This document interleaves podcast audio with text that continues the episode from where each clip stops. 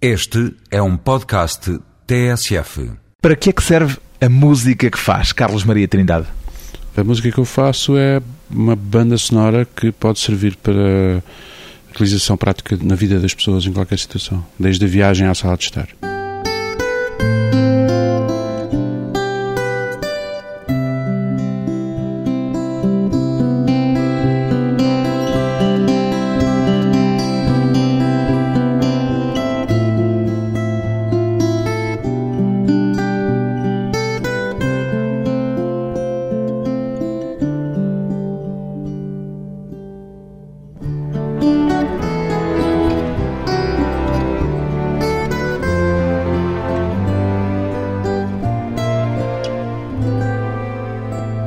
Carlos Maria Trindade, 52 anos, músico, ainda se sente por vezes musicalmente ingênuo, Carlos Maria Trindade.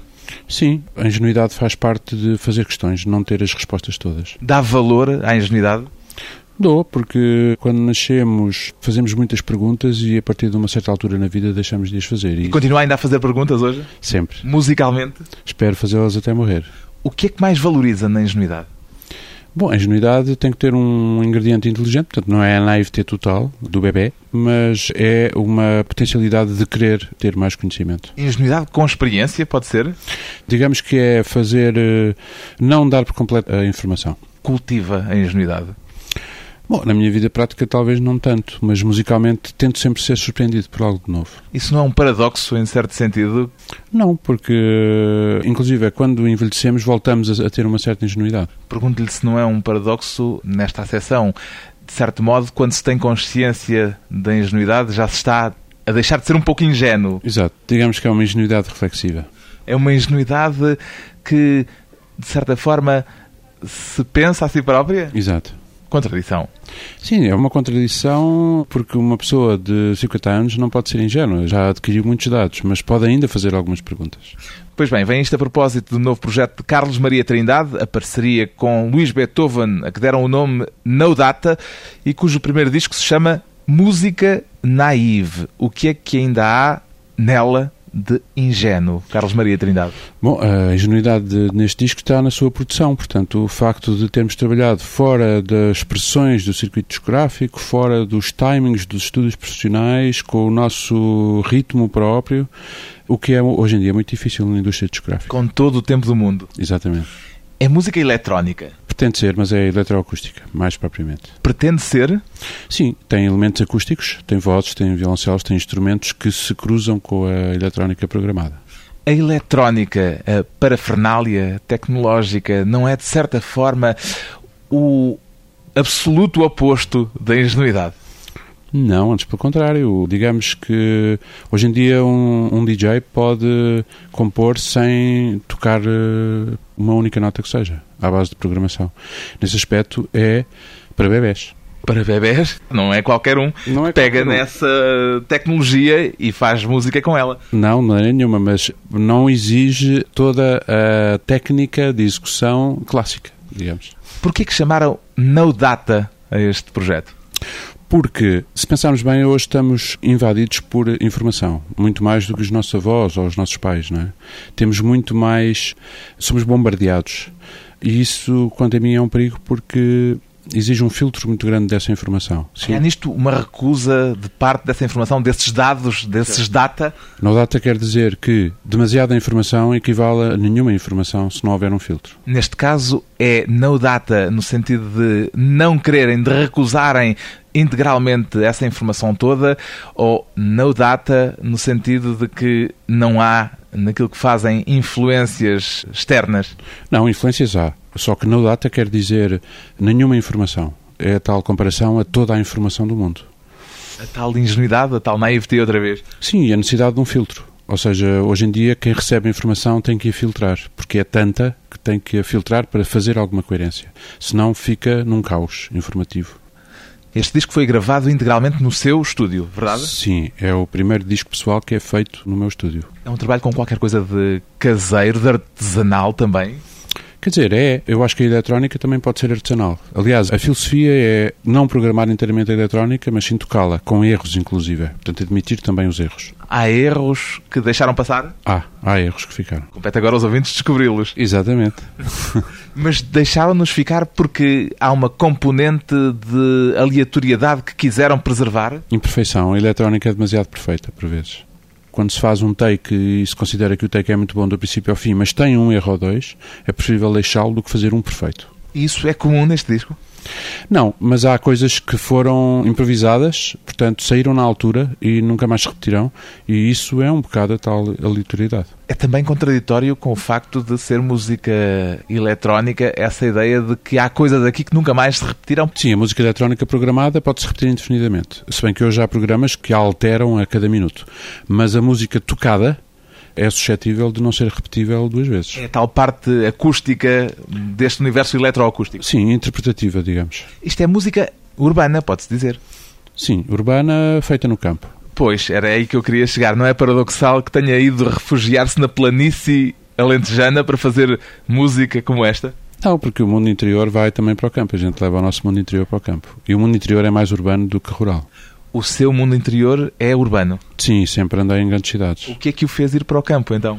Cansaço, de, talvez, da poluição sonora, de demasiada informação, ou tal demasiada informação. Também diria, em relação à música, aquilo que se diz numa das suas canções deste disco, vivo deste quase nada. Sim, essa canção é um bom exemplo de um minimalismo existencialista, digamos. Uma pessoa que está a olhar, está no fim de tarde e a olhar o Porto Sol e pouco mais precisa, não é? Vive de que quase nada, o Carlos Maria Trindade? É o tal quase nada rural, da Oliveira, do minimal, de pouca informação e concentração no trabalho. E a voz de Teresa Salgueira juntar-se neste projeto, porque é que a foi buscar? Porque considerei, uma vez que a canção estava composta, que era a voz ideal para exprimir esse tipo de sentimento. A voz de Teresa Salgueiro, uma das convidadas dos No Data.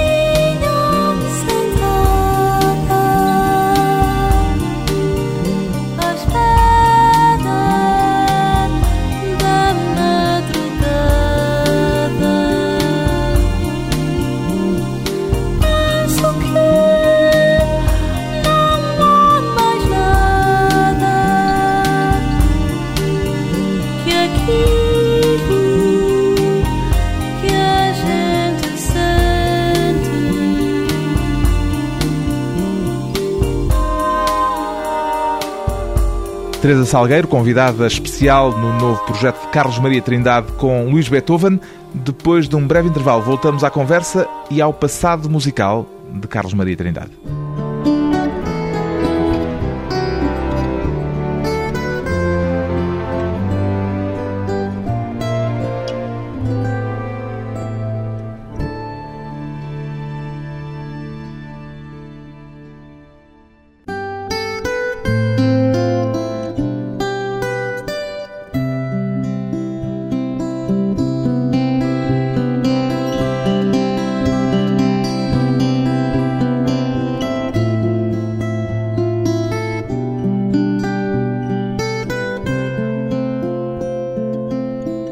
Regresso à conversa com o músico Carlos Maria Trindade, teclista dos Madre Deus, fundador dos Heróis do Mar. De que é que mais se orgulha Carlos Maria Trindade no seu percurso musical de mais de 30 anos? As experiências enriquecedoras que tive por trabalhar com tantos artistas, não só produzindo como fazendo parte de grupos. É? Isso é bastante enriquecedor. Mas quando faz, digamos, o ranking das suas experiências nas mais variadas áreas da música, qual é a primeira coisa que lhe ocorre? O que é que põe no topo? Uh, é difícil. Houve coisas muito particulares, como trabalhar com António Variações, por exemplo. Como entrar nos Madre Deus e preparar um espetáculo em 15 dias. Com músicas que não sabia tocar porque ia substituir o Rodrigo Leão na altura. Exatamente. Portanto, foi um certo stress que me imprimiu um... Pronto, não podia falhar. Foi um teste, não é? Digamos, um teste profissional. A energia pop dos Heróis do Mar marcou? Sim, marcou-nos a todos. Foram momentos muito importantes, esses dos anos 80, em que se estabeleceu um movimento, é? coisa que é rara, estabeleceu-se no nosso país. Portanto, houve um movimento de música cantada em português muito forte e que ainda por cima funcionou a nível uh, comercial. O que é que sobrou desse movimento até hoje? Bom, alguns grupos continuam aí, não é? Ao fim destes 25 anos. Já poucos. Já poucos, mas continuam. Outros reformularam-se, outros saíram do meio, mas o que é facto é que a indústria nacional nessa altura nunca esteve tão forte. Foi nessa altura que ela esteve mesmo no máximo. Gosta mais do palco ou do estúdio? Acho que são complementares. O estúdio é íntimo, o palco é devassado, mas eu costumo dizer que o palco é o teatro e o estúdio é o cinema. Dá a ideia pela sua experiência, que se sente mais à vontade no estúdio, é verdade? Sim. A minha personalidade tem mais a ver com o intimismo do que propriamente com uma situação de frente ao público. Aqui há tempos perguntava-lhe por um defeito seu e lembro-me que a sua resposta foi tenho dias em que sou pouco sociável. É verdade. Não posso fazer nada porque isso é uma questão, é uma questão energética, é uma questão que me ultrapassa. Tem a ver com isso o facto de se sentir mais à vontade no estúdio?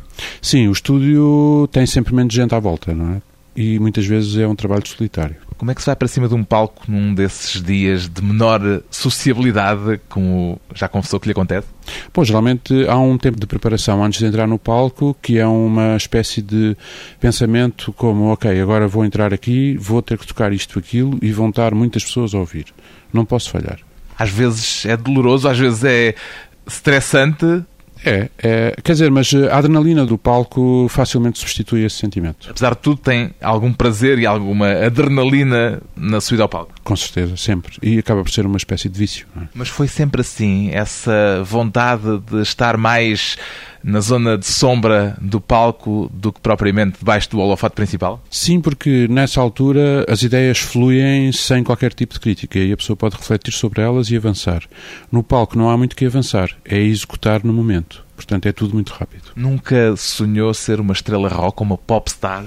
Quer dizer, de certa maneira já fui, não é? Quando estive nos Heróis do Mar, às vezes tínhamos que sair pelas portas dos fundos, porque os fãs eram muitos e queriam autógrafos, mas não é de facto o tipo de situação que eu ambiciono. Por causa dessa timidez pessoal, será? Sim, porque acho que nunca pensei fazer música para esse tipo de situação. Pensei que as pessoas iam ouvi-la calmamente, mas as pessoas depois manifestam-se de outra maneira. É? Gostava, apesar de tudo, dessa energia, dessa vibração que o público que os fazia sair pela porta do fundo vos transmitia?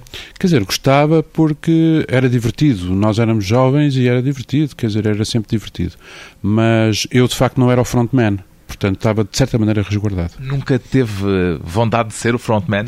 Hum, não, não tem muito a ver com a minha personalidade, de facto. Nem no início, com os soft thug, por exemplo? Não, então aí muito menos, porque nessa altura entrei, vim da música clássica e entrei na música pop um bocado a reboque, não é? Foi uma espécie de descompressão. Da... Soft thug, traduzido à letra, significa o Rufia Brando. A ideia era a de serem bons malandros? Sim, era uma banda que fazia muitas versões de música rock sinfónica e rock pesado, da altura, dos anos 70, mas tinha um circuito muito limitado. Fazíamos convívios de liceu, que era o que havia na altura, alguns festivais que já iam acontecendo, mas o circuito era limitadíssimo e não profissional. Lembra-se da sua primeira experiência em palco, da estreia? Penso que foi na Amadora, num festival que houve de música nos anos... Bom, já anos 70, princípios dos anos 70. Anos 70, em que lembro-me que fiquei muito impressionado com o Felipe Mendes, o guitarrista. Fez esse grupo a meias com o Paulo Pedro Gonçalves. Foi a sua embrião do corpo diplomático, mais tarde dos Heróis do Mar, pode-se dizer isso? Sim, depois separámos-nos, não é? E quando voltámos a juntar-nos já com o Pedro Aires, o Paulo Pedro Gonçalves já vinha de um percurso de punk, dos Não passou por lá, pelo punk? Eu não passei pelo punk. Por rejeição? Sim, completamente. O punk para mim era muito limitado musicalmente. Portanto, não tinha... A sua formação no conservatório não lhe deixava não margem para poder estar à vontade com os instrumentos sem os usar tecnicamente de forma Mas, correta? Sim, nessa altura tinha uma visão mais ambiciosa da harmonia e da técnica musical. Portanto, preferia o rock sinfónico ao punk essa visão mais próxima da forma clássica, digamos, de tocar, ainda se mantém hoje? Sim, o clássico nunca desaparece. Eu penso que a escola clássica e a escola jazz nunca desaparecem, ficam como influências. O que é que o empurrou para a música? Foi a New Wave. Quando a New Wave, Wave que é uma espécie de reação, rejeição ao punk. Exato. O post-punk atraiu-me pela sua diversidade estilística. Portanto, não era propriamente um estilo, mas sim um movimento. De movimentos sempre gostei de movimentos e de misturas. Um grande misturas, sim. Ouvia-se desde o reggae ao ska, ao rock, ao pop, havia uma grande vivacidade, digamos, musical no ambiente. Este disco que agora faz com Luís Beethoven é também um disco de algumas misturas. O seu gosto musical é assim tão eclético como esta música naive pode dar a entender? Sim, sempre gostei de discos variados. Mais uma razão para ter gostado da New Wave que me atraiu novamente à pop mas isso também faz parte do conjunto de experiências que sofri ao trabalhar com músicas tão variadas, desde o fado à clássica. Fado com Marisa. Sim, com o Paulo Bragança. Enfim, o facto de eu ter sido diretor artístico de uma editora, da Poligram na altura, também me fez ouvir músicas que eu propriamente não gostava, não é? Que tinha que as ouvir. Isso é educativo? Ouvir música de que não se gosta? É, quer dizer, acaba por ser uma necessidade profissional que depois enriquece. É o tal filtro que funciona não é? Nessa fase, uma das suas coroas de glória, pode-se dizer, é a descoberta de Pedro Brunhosa. Sim, não propriamente a descoberta, mas a assinatura de Pedro Brunhosa. A assinatura? Em ou, ou seja, o investimento nele, o investimento prático nele. Porque percebeu que aquilo funcionava ou porque percebeu que aquilo era bom? O que é que é fundamental num diretor artístico de uma grande editora? Percebi que o Pedro era muito bom autor e que as letras eram geniais eram muito bem escritas e traziam novidade ao meio. Neste caso, voltando aos No Data, pode-se falar de música do mundo passada pelo crivo da eletrónica? Sim, é um disco de viagem, eu penso. É um disco de viagem feito para viajar, eventualmente. Há, por exemplo, um verão indiano. O que é que sugeriu um tema como este? Bom, o verão indiano é, uma, é um pouco psicadélico no seu approach, um apelo à paz, basicamente é isso. Onde é que foi desencantar esta Índia deste tema? Bom, a Índia vem, digamos que a cítara e os instrumentos indianos hoje em dia estão na chamada world music, não é? Que nos trouxe até nós sonoridades diferentes das nossas. As nossas sonoridades são a guitarra portuguesa, o acordeon, a guitarra elétrica através do pop ou do rock. Mas quer dizer, neste mundo global temos acesso a todo o tipo de timbres. E portanto a cítara leva-nos imediatamente para um sentimento de paz. Não é? Um sentimento transcrito para este verão indiano dos No Data.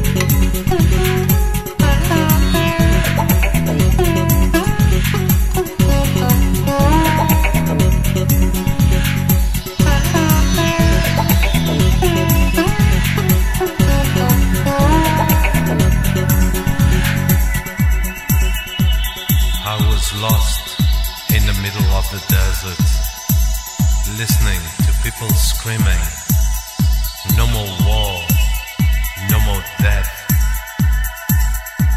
We want to see love all around us. Love all around us.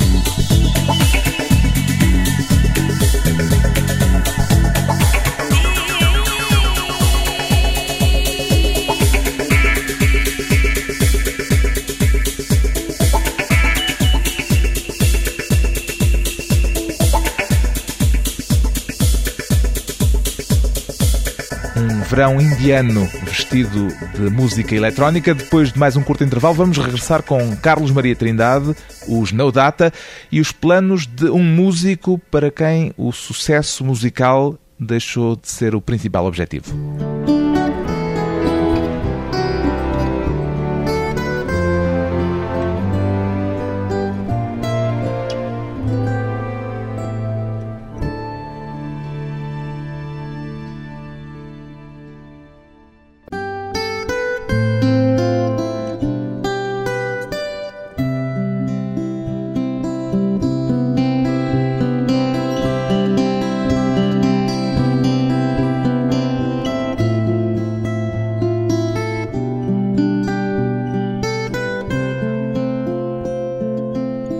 Convidado hoje para a conversa pessoal e transmissível o compositor, instrumentista, produtor musical, arranjador, antigo responsável na área da edição discográfica Carlos Maria Trindade. O que é que já gostaria de ter experimentado do mundo da música e ainda lhe falta experimentar, Carlos Maria Trindade? Talvez um pouco mais de jazz. Por que é que ainda não se aventurou mais por esse caminho? Porque a escola clássica e a escola de jazz não se dão muito bem, ou seja, podem ser complementares, mas são muito diversas na sua origem. E eu sempre ouvi bastante jazz, não só no seu formato puro, mas também em formatos de fusão. Portanto, talvez que ambicionasse ter uma sala com piano acústico e poder novamente voltar ao piano a par do trabalho de síntese, não é? Não tem um piano acústico lá, tem, lá no Alentejo não? Ainda não, ainda não. É incrível que uma pessoa não consegue tudo o que quer, mesmo assim aos 50 anos. Toca só os instrumentos eletrónicos, só os teclados eletrónicos? Sim, porque há um problema. Um piano não pode ser um piano qualquer, tem que ser um piano, para já, bem afinado e um piano com uma certa qualidade. E isso é um instrumento incrivelmente caro que precisa de uma sala própria, que ainda é mais cara que o piano. Portanto, tudo isso eu estou a preparar. Tornou-se muito seletivo, muito especioso nos requisitos que põe para a música e para os instrumentos que toca? Sim, eu, digamos que quando comecei, o primeiro grupo que fiz foi com instrumentos emprestados, portanto... E a princípio aposto que tudo servia, tudo anything servia. goes. Exato, tudo servia. Não interessavam os meios, o que interessava eram os fins. Por isso é que lhe perguntava se, entretanto, o tempo o fez tornar-se mais seletivo, mais cuidadoso. Sim, hoje em dia necessito de algum conforto e de alguma qualidade instrumental para poder eh, chegar às ideias que tenho. Ou seja, como adolescente não era exigente nos meios e hoje sou. A experimentação é um conceito, uma componente importante para si em termos musicais? Importantíssima, acho que é talvez das mais importantes, porque experimentar é não saber o que vem. Os dados adquiridos já não me interessam, não é? Porque eh, não trazem novidade nem surpresa. Portanto, tento sempre experimentar ou inovar e aprender alguma coisa. Que é. Perguntava-lhe isto porque dizia aqui há tempos que a sua filosofia é de que um projeto em que não possa aprender nada é um projeto de que tem de sair. É assim ainda? É, porque não aprender é pior do que manter uma imagem, não é? Eu admiro os grupos que continuam a tocar o mesmo tipo de música ao fim de 25, 30 anos ou mais, como temos exemplos no rock. Rolling Stones. Rolling Stones, por exemplo, também estava a pensar nisso. Admiro-os porquê? Porque eles, de certa maneira, estão a fazer a mesma música que faziam na adolescência. Admira-os por não se cansarem de si próprios. Exatamente. É uma admiração que eu tenho. Não se pode dizer o mesmo dos Madre Deus. Não, os Madre Deus não é um grupo de teenagers, nunca foi. É um grupo já, já de si, de certa maneira, experimental, a nível dos arranjos e da composição, e por outro lado é um grupo adulto, digamos, não é um grupo Mas sério. É né? inevitável perguntar-lhe o que é que ainda está a aprender nos Madre Deus. Nos Madre Deus aprendo muita coisa, porque os instrumentistas que lá estão são de uma tal qualidade, não é? Que a própria Teresa tem uma voz que de facto não é qualquer voz. Digamos que se fossem talvez outras pessoas eu já estava cansado. Cansa-se regularmente de certos formatos que a certa altura estão a dar e que ao fim de algum tempo já passaram, digamos assim. Sim, é a procura da moda, não é? A procura do que está a dar. Justamente, era aí que eu queria chegar. Por isso, vamos lá ver, tendo eu a eletrónica ao meu alcance, podia ter feito um disco que fosse o que está a dar. No entanto, não é. A eletrónica é muito suscetível dessas ondas do que está a dar. É. Ou seja, cria microestilos dentro da eletrónica. Com nomes muitas vezes eh, ininteligíveis para quem não está dentro e quem não é do meio. Exato. Basta ir ao house e ver quantos tipos de house há, não é? E eu costumava perguntar, mas espera lá, este estilo é igual àquele. Não, não, espera lá, tens aqui o prato de choque mudou. Ah, o prato de choque já define o estilo. Porreira, então eu achava isto tudo um bocado ridículo, mas é assim, na verdade é assim. Como é que chamam a música que fazem agora nos No Data? Não temos um estilo, chamamos. É uma música de caráter ambiental, mas não quer dizer eh, nenhum nome, quer dizer, andamos à procura de facto de formatos possíveis, é? Gostava que este disco, que esta música se tornasse música de aeroporto. Não tenho nada contra as músicas de aeroporto. Aliás, Sei, por estar a pensar no Brian Eno, por exemplo, é que lhes pergunto tenho, isto. não tenho nada contra a Música de elevador. Acho que a música ambiental serve os desígnios das pessoas que habitam os aeroportos e os elevadores. Reponho a pergunta. Gostava que um dia destes, num aeroporto qualquer, o seu disco estivesse a tocar. Não me importava nada, acho que era uma sensação. Eu, por exemplo, viajo muito em aeroportos e passo muitas horas da minha vida em aeroportos. Os Madre Deus já viajou para todo lado. Exato, e então às vezes apetece-me ouvir assim uma música quase subliminar, que não se ouve, que não se impõe, não é? Nunca lhe ocorre a ideia de que há música demais no mundo. Sim, sim. Hoje em dia estamos um pouco invadidos, não é? O tal excesso de informação também passa pela música. Por isso eu dou muita importância ao silêncio e daí a minha retirada descentralizada para o campo. Quer dizer, o Alentejo é também uma fuga à música e à imposição da música sob a qual vivemos hoje. É um pouco descansar o ouvido, porque como trabalhamos muitas horas em estúdio, o ouvido cansa-se. E no Alentejo tenho a noção que quando sai do estúdio o silêncio é absoluto e na cidade não é. Ao fim destes anos todos ainda gosta de viajar? Gosto de viajar, sempre foi um dos meus sonhos. Viajar em trabalho? Sim, também. Viajar. eh, Passar muitas horas de aeroporto para aeroporto? Bem, o aeroporto é a parte menos aliciante, digamos, da viagem, mas o contacto com uma cidade é sempre uma energia especial. Onde é que ainda lhe falta ir? Hum, muitos países, especialmente a Ásia. Gostava de ir eh, a Plutão? De uma viagem a Plutão? Gostava, isso era um dos sonhos, mas acho que não tenho cariz de astronauta. Como é que imagina que seria essa viagem a Plutão? Bem, exige uma grande preparação física e mental, portanto, era uma viagem sem retorno. E o que é que exigiu em termos musicais para comporem este tema? Esse ambiente parece-me a música ideal para um astronauta, à sua janela da nave, ver o espaço passar, não é? O espaço cósmico. Música para astronautas, a viagem a Plutão dos No Data.